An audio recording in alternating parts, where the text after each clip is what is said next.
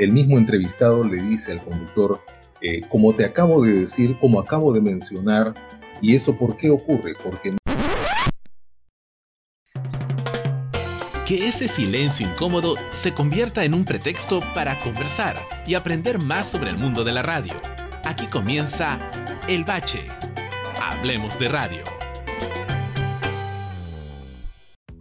Hola, ¿qué tal? Bienvenidos a un programa más de El Bache, Hablemos de Radio. Y en el episodio de hoy vamos a conversar sobre la redacción y la locución informativa.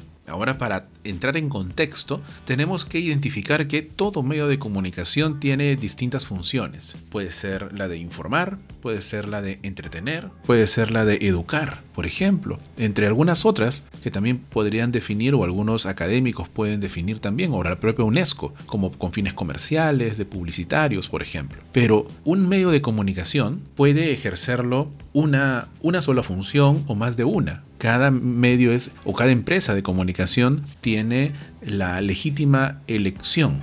Ahora bien, a partir de ahí, cada medio de comunicación, hablemos por ejemplo la televisión, eh, los periódicos o la radio, tiene sus características propias. Por ejemplo, para el espectador de televisión tiene el recurso eh, visual, las imágenes, el video y también complementado con el audio. Para el lector, para el público lector, tiene la posibilidad de releer cualquier parte que y en el, momento que desee, ya sea en el físico o en digital. Pero para el oyente de radio, necesariamente tiene que estar utilizando solo el sentido del oído, compartiendo la atención con otras actividades y tiene que estar pendiente también, de cierta manera, no al 100%. Entonces cada medio tiene sus propias características y eso a qué eh, conlleva? Conlleva a que el comunicador tiene que saber estas características para poder construir un mensaje a la medida del medio a la medida de las características de este y del público al que se dirige, porque si no el mensaje no va a ser exitoso. Y para que esto ocurra en una radio, por ejemplo, informativa,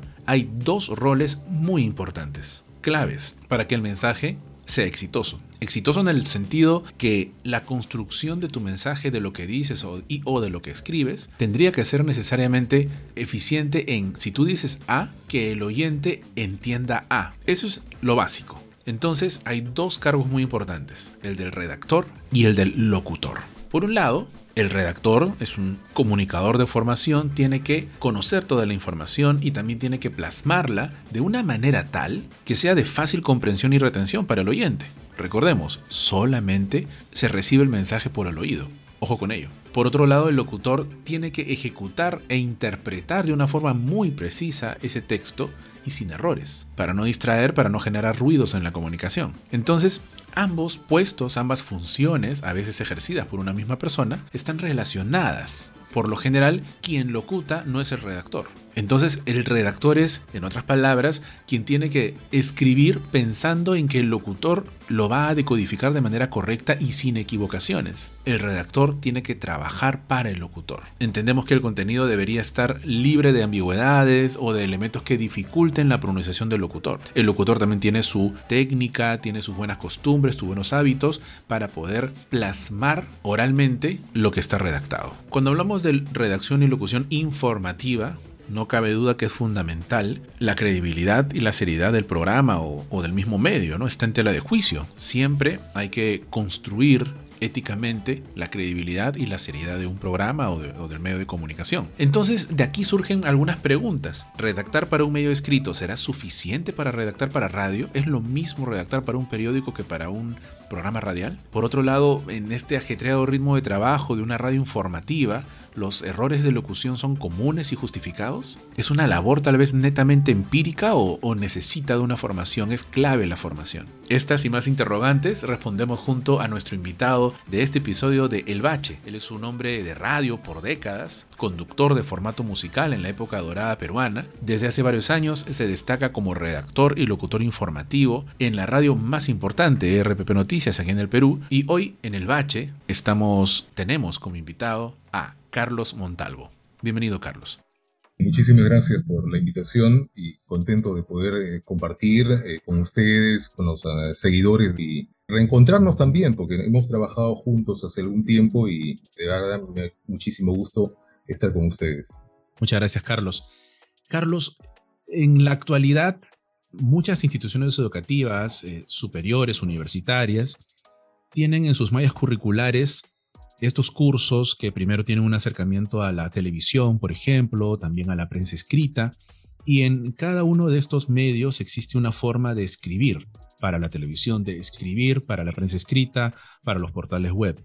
Pero cuando nos habrá pasado, porque tú también eres docente universitario desde hace muchos años, cuando recibimos a estos estudiantes que ya han aprendido a escribir para televisión, que ya han aprendido a escribir para, para prensa, pero queremos enseñarles a, escribir para radio, que es un medio particular con ciertas características eh, para transmitir la información o el mensaje, existe cierta dificultad o eh, paradigma, ¿no? Como que ya están programados para, para de cierta manera, y es eh, todo un reto, pero un bonito reto, formarlos para escribir para radio, que es algo distinto, pero también refrescante cuando lo logran hacer.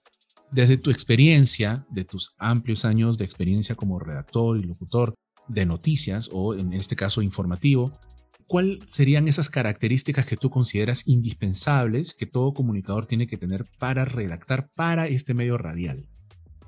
Claro. Eh, bueno, netamente hablando de radio, sí necesitamos que el mensaje sea directo, que sea claro y que sea rápido, ¿no? Eh, directo porque cuando uno le da mucho rodeo a la información y la presenta de esa manera, el público se puede distraer y finalmente termina no entendiendo lo que queremos indicar, ¿no? Ahora, eh, ser claros, por supuesto, ¿no? Este, hay que indicarle rápidamente lo que queremos, cuál es la información que queremos darle a conocer. Hace un tiempo em, publicó un, un autor un resumen de un estudio que él había realizado acerca de la cantidad de palabras que se que se podían emplear para que las personas puedan entender el mensaje. Entonces, este autor ha publicado un libro dentro de los varios que, ha hecho, pero este libro estaba dedicado justamente a la redacción de informaciones. Y él decía pues que a menor cantidad de palabras, mayor es el entendimiento del público, ¿no?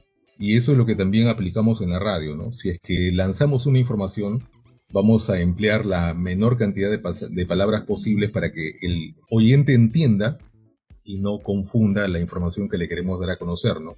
Y también el, oyente, la persona que, sigue las informaciones o las transmisiones por radio, está acostumbrado a que quiere la información de inmediato, ¿no? Sin rodeos, y eso es lo que se hace en radio. Ahora, esa es una de las características que tenemos dentro de radio de lanzar la información rápida, inmediata y clara, ¿no? Eso es lo que podría comentar con respecto al manejo de las informaciones en radio. Dos eh, datos importantes que se rescatan de lo que acabas de comentar. Primero, la cantidad de palabras por oración, entiendo, es decir, pocas palabras por oración para que solamente se emita una idea por oración, que debería ser lo lógico, el sentido común, pero que quizás los que arrastran el tipo de redacción de otros medios, eh, les cuesta un poquito. Pero tampoco yéndonos al otro extremo, al que yo le llamo el escribir como Tarzán, ¿no? El, comerte las preposiciones, eh, sino algo entendible como normalmente nos podemos comunicar, pero comunicando una idea por oración. En mi caso, yo recomiendo eh, cuatro o cinco oraciones por párrafo. No sé cuál es tu estilo o la forma en que en RPP Noticias, por ejemplo, suelen redactar. Bueno, por ejemplo, para el caso de radio, se estila que las, la redacción de informaciones sea lo más corta posible, ¿no? Este, que la nota sea en todo caso la, la más corta posible, ¿no? Eh, si hablamos de titulares, eh, los titulares sí definitivamente tienen que ser cortos, la, idea es que sean de una línea, una línea y media, y que no excedan ese, ese límite para evitar confundir al oyente, ¿no? Siempre recordando esas claves este, principales del periodismo, qué, cuándo, dónde, por qué. Obviamente eso siempre tiene que ir dentro del párrafo del titular y también la fuente, que es importante, ¿no? A veces algunos compañeros evitan, sobre todo los alumnos mayormente, que evitan mencionar la fuente o en todo caso olvidan mencionar la fuente, ¿no? No así lo que ya estamos en la práctica cotidiana, ¿no? Pero sí muchos alumnos, me ha pasado porque como bien dijiste, estamos dedicados a la docencia también, entonces tenemos contacto constantemente con alumnos de, los últimos ciclos, pero que por algún motivo siempre olvidan citar la fuente, ¿no? Y ese es un tema muy importante que debemos tener en cuenta. Eh, hace algunos años, unos cuatro o cinco años más o menos, tuve la suerte de participar en una, em, una cita que daban este, periodistas del Clarín de Argentina eh, y ellos eh, recomendaban muchísimo el utilizar, por ejemplo, dentro de un texto informativo, en el primer párrafo la noticia y la fuente. Y hacían mucho hincapié en este tema porque luego también yo me di cuenta que tenían mucha razón, ¿no? Normalmente uno se involucra siempre con la información que ve al comienzo, ¿no? Lo que uno ve al comienzo es el primer párrafo de, la nota informativa. Eh, y si ahí está la fuente que yo califico que está buena y si la información corresponde, entonces este, me voy a seguir involucrando con el tema, ¿no? Pero si yo veo el primer párrafo y luego eh, la fuente no aparece, yo podría tener dudas de que esa información sea valedera o no. Por eso creo que esa recomendación que nos daban eh, los eh, colegas del Clarín era muy importante, ¿no? El, siempre en el primer párrafo utilizar la noticia y la fuente y ya luego comenzar con las descripciones posteriores secundarias en los siguientes párrafos, ¿no? Pero básicamente lo que quería hacer hincapié en la pregunta que me hacías, las notas informativas en, radio se trabajan con un promedio de tres párrafos, exagerando de cuatro, porque eh, se han dado estudios, se han hecho estudios donde se nota que el público no resiste eh, informaciones muy extensas. Entonces se trata de brindarle al público la información clara, precisa, directa y corta para que la pueda entender, ¿no? Estás escuchando El Bache. Una pausa y seguiremos hablando de radio. Las rutas de Eric, conectando paladares. Peruano que se respeta, conoce los mejores secretos de la comida peruana y también escucha el mejor podcast de nuestra cocina. ¿Sabes cuál es? Las rutas de Eric. Búscalo en tu plataforma favorita. Las rutas de Eric, conectando paladares. Si te apasiona el guion y el mundo audiovisual, refuerza tu pasión en talleres 100% prácticos y en tiempo real. Inscríbete en el taller de guion de Input Capacitaciones. Búscanos en redes sociales como Input Capacitaciones. Hola, soy Mateo. Les cuento que mi papá tiene un podcast en el que habla sobre su feliz vida desde que yo nací. Se llama Papá con Todo. Van a encontrar historias divertidas, algunas conversaciones con otros papás bien chéveres y mi participación especial, obvio. Ya papá, te toca. Hola, yo soy Sergio y para mí participar activamente de la crianza de mi hijo es fundamental. Si quieren conocer mi visión de la paternidad, busquen y escuchen Papá con Todo en su plataforma favorita. Nos escuchamos. Y no olviden suscribirse. Seguimos en El Bache. Hablemos de radio.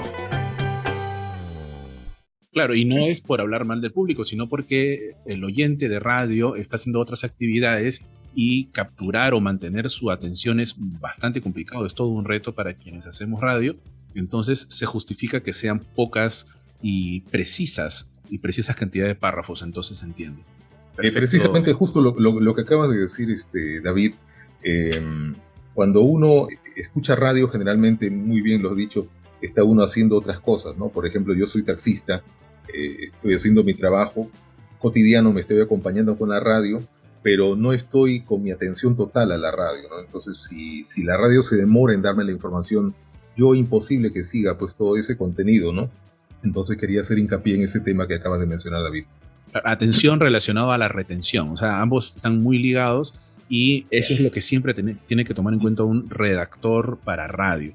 Ahora, en este caso en particular, tenemos o tienes el privilegio de ser redactor, tener una formación en comunicaciones y aparte también ser locutor, ya quien, quien ha comenzado a escucharte en esta entrevista y quien no te ha escuchado, que, espero que, sean pocos, quien no te ha escuchado ya en RPP Noticias, eh, eres redactor y locutor, que es algo eh, interesante, un perfil bastante completo en tu caso, pero que no es el caso, no es la mayoría. Normalmente es un redactor que escribe para otros locutores, ¿no? Pero como estos son dos roles dentro de toda una lista larga de, un proceso, de un flujo de trabajo donde eh, participan el editor, el director periodístico, los productores de cada programa, los conductores y los propios locutores. ¿Cuál es esta dinámica en el día a día? ¿Cuál es este flujo que sigue una noticia desde que ocurre un incendio hasta que es emitido por el locutor? ¿Nos podrías acercar a este, a este día a día, por favor? Claro. Mi función comenzó eh, en la radio informativa como locutor. Yo tengo una formación inicial de locutor, pero también este, una formación de comunicador y de periodista, porque también este, he tenido formación universitaria, ¿no? gracias a eso es que, digamos, he podido alternar las dos, eh, los dos oficios y, bueno, que, ahora en la actualidad se ha vuelto ya común, ¿no? Eh, hace unos cuatro o cinco años atrás todavía había diferencias entre lo que hacía el redactor y lo que hacía el locutor. Como bien dices, este, David, el redactor preparaba la información para que el locutor la lea, ¿no? Entonces, ahí también había un choque porque a veces el, locutor eh, revisaba el texto y de repente a él le parecía que debía suprimir alguna palabra, algún eh, artículo, eh, etcétera, y entonces este, se generaba un choque entre el redactor y el locutor, ¿no? Pero eso cambió un poco y también de acuerdo a las circunstancias porque en el tiempo, por ejemplo, en Argentina existe un término que todavía no usamos acá, pero seguro que en algún momento lo vamos a emplear, que es el informativista. El informativista es en realidad un locutor y también redactor a la vez, ¿no? Que es lo que ahora hacemos. Eh, yo voy a hablar básicamente de RPP porque es lo que yo conozco eh, netamente, pero me, he dado cuenta también de que eso también se está copiando o se está adaptando en otras emisoras, ¿no? Eh, el informativista es una persona que está especializada en redactar informaciones, pero que también tiene la capacidad de poder leerlas, de poder transmitirlas. Y eso es lo que actualmente hacemos en RPP entonces eso hace que el trabajo de uno sea más completo porque yo ya redacto la información que luego voy a transmitir con mis propias palabras y si hubiera alguna corrección que hacer, la voy a hacer previamente antes de lanzarla al aire. ¿no? Eh, ahora, tú me decías cómo es el proceso de, tomar una información y luego transmitirla. ¿no? Eh, acá, como bien dijiste, hay un equipo que, que, trabaja en conjunto, ¿no? Está el editor, están los redactores, están eh, los reporteros, que son quienes van a la calle y transmiten la información. Entonces el reportero llega al lugar de los hechos, transmite la información, el redactor que está en la base toma esa información, la, digamos que la, eh, la redacta adecuadamente para luego transmitirla al público, ¿no? Porque recordemos que el reportero cuando llega al lugar de los hechos tiene pues todo una cantidad de público alrededor que a veces quizá no, no tiene la, calma para poder, este, digamos, este, ubicar la información adecuadamente, colocarla en el espacio correspondiente, entonces la lanza a veces con algunos errores y quizás también este, con algunas interferencias, ¿no? Porque a veces el público está alrededor, están haciendo bulla, eh, no dejan que uno se concentre adecuadamente, pero ya el redactor en la base, con la calma que tiene y con el espacio también que, que le da el haber tenido esa información, ya la puede armar mejor y presentarla mejor al público, ¿no? Es un primer tamiz, ¿no? Es como que lo filtra primero el reportero y el, el redactor hace un tamizado y, y deja lo, más puntual, pero acá has soltado una palabra interesante, ¿no? Con calma. ¿Realmente tiene calma un redactor en cuando temprano o a cualquier hora de un, de un noticiero, a cada hora, en este caso en RPP Noticias, cuando se hace un resumen? ¿Es la calma eh, real? No te podría decir que es una calma 100%, eh, ¿no? Como la que podríamos tener en este momento nosotros que estamos conversando, ¿no? Eh, obviamente la, como le dicen, la adrenalina fluye, el momento en que esa información está llegando, pero en todo caso siempre tendrá un poco más de ventaja el redactor que está en la base con relación al reportero que está en el lugar de los hechos y que está pues este con 40 eh, personas alrededor, ¿no? Supongamos, como bien dijiste el ejemplo, un incendio. En un incendio tenemos alrededor a, los bomberos, tenemos a las personas eh, involucradas del lugar que se está incendiando, tenemos a los reporteros de otros medios de comunicación, tenemos al público que siempre está eh, de curioso ahí, tenemos a los, este, al serenazgo, a la policía que llegan entonces te das cuenta la cantidad de gente que está alrededor de uno y obviamente ese mismo espacio que comparte el reportero ya no lo comparte el redactor. El redactor está un poco ligeramente más tranquilo porque alrededor mío de repente solamente estoy yo eh, recibiendo la información. Entonces tengo hasta cierto punto eh, la ventaja de tener un poco más de calma con relación al reportero. A eso me refería, no necesariamente a que la calma total, porque eso no, no creo que exista definitivamente, ¿no? Un ambiente más idóneo para, para la concentración y la redacción. Claro, la adrenalina en radio creo que es lo, lo que atrae y lo que, lo que mantiene también a, a los que hacemos radio. Tú definitivamente en tu formación como periodista, como comunicador y en tu experiencia por todos estos largos años, tienes referentes definitivamente, ya nos podrás mencionar algunos de ellos, en quienes te basaste, eh, a quienes admiras, a quienes sigues admirando en la actualidad.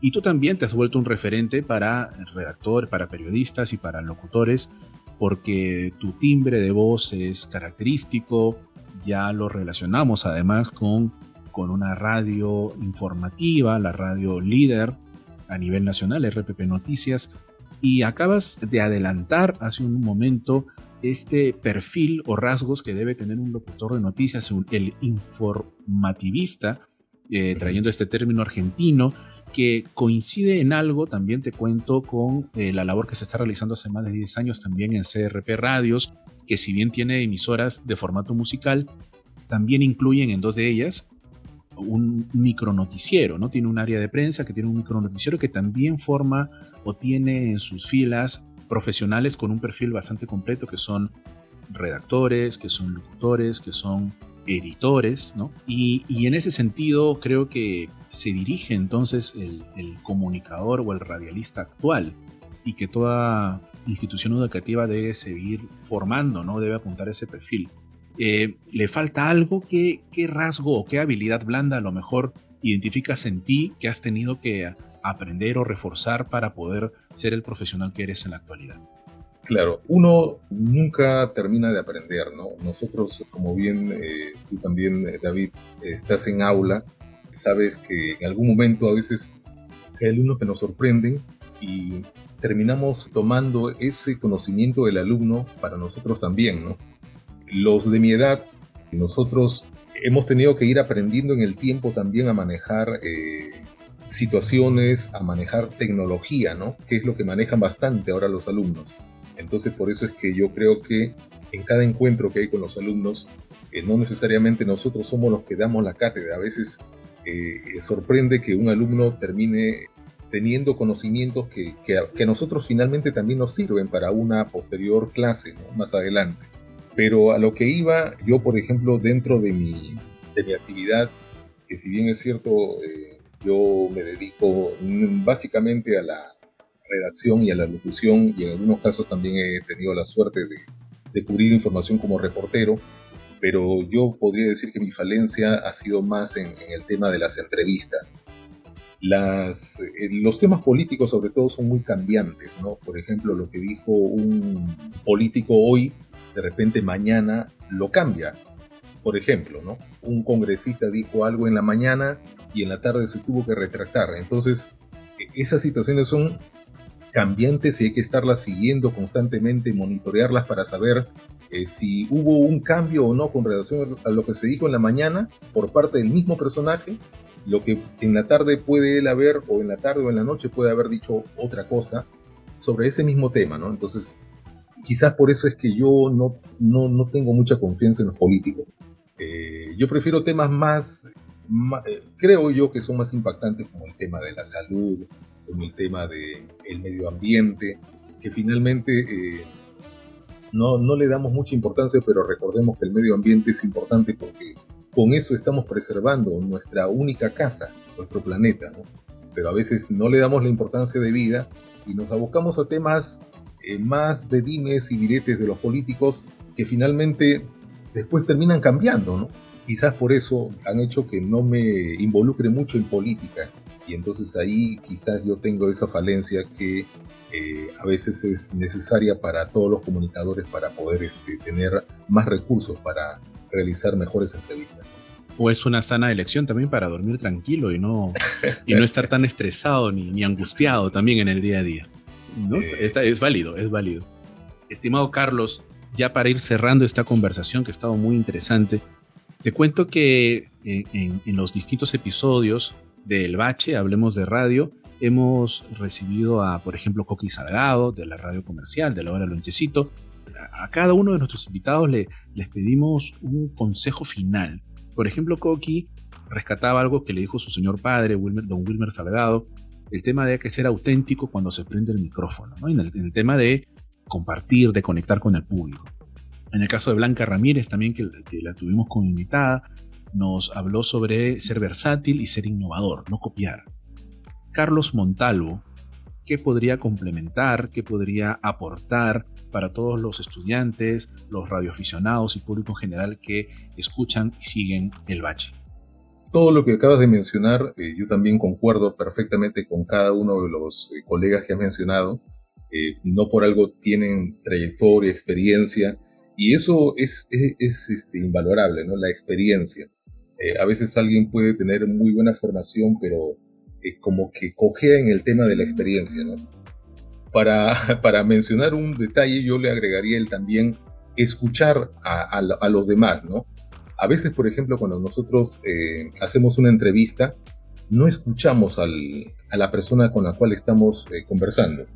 El mismo, el, el, mismo entrevistado le dice al conductor, eh, como te acabo de decir, como acabo de mencionar, ¿y eso por qué ocurre? Porque no estamos siguiendo al, al entrevistado, ¿no? A veces de repente nosotros alistamos unas cinco o seis preguntas y estamos dejando que fluya la entrevista y estamos pensando en que voy a preguntar esto y voy a preguntar lo otro y no estamos escuchando al, entrevistado. Por eso habría que agregar, agregarle el tema de saber escuchar a la persona con la que estamos este, conversando. Eh, eso creo yo, eh, me incluyo dentro de las personas que a veces han caído en esa falencia, porque me ha pasado también cuando he tenido que hacer entrevistas, a veces por concentrarme en la pregunta que tenía que hacer, dejaba de escuchar un momento al entrevistado y luego ya me perdía en la hilación, ¿no? Perfecto. Aparte también eso refleja que una entrevista es una conversación ante todo, ¿no? Y, el, ser interlocutor implica que no solamente el respeto, sino también el, el, estar conectado con la otra persona en el tema de la escucha. No solamente es hablar, sino escuchar. Y también de qué mejor manera o qué más importante en un medio sonoro o auditivo como la radio. Carlos Montalvo, te agradezco muchísimo el haber estado aquí en este episodio del Bache, hablemos de radio y definitivamente tenemos que volver a conversar de este y otros temas. Muchas gracias, Carlos. Gracias, David. Hasta una próxima oportunidad. Muy amable. Este episodio de El Bache fue producido por Mari Carmen Rojas, en la conducción David García Granara. El tema principal de El Bache fue compuesto y producido por Franz Márquez. Las cortinas musicales son de Epidemic Sound. La postproducción de El Bache está a cargo de Aurora Estela. El Bache, hablemos de radio.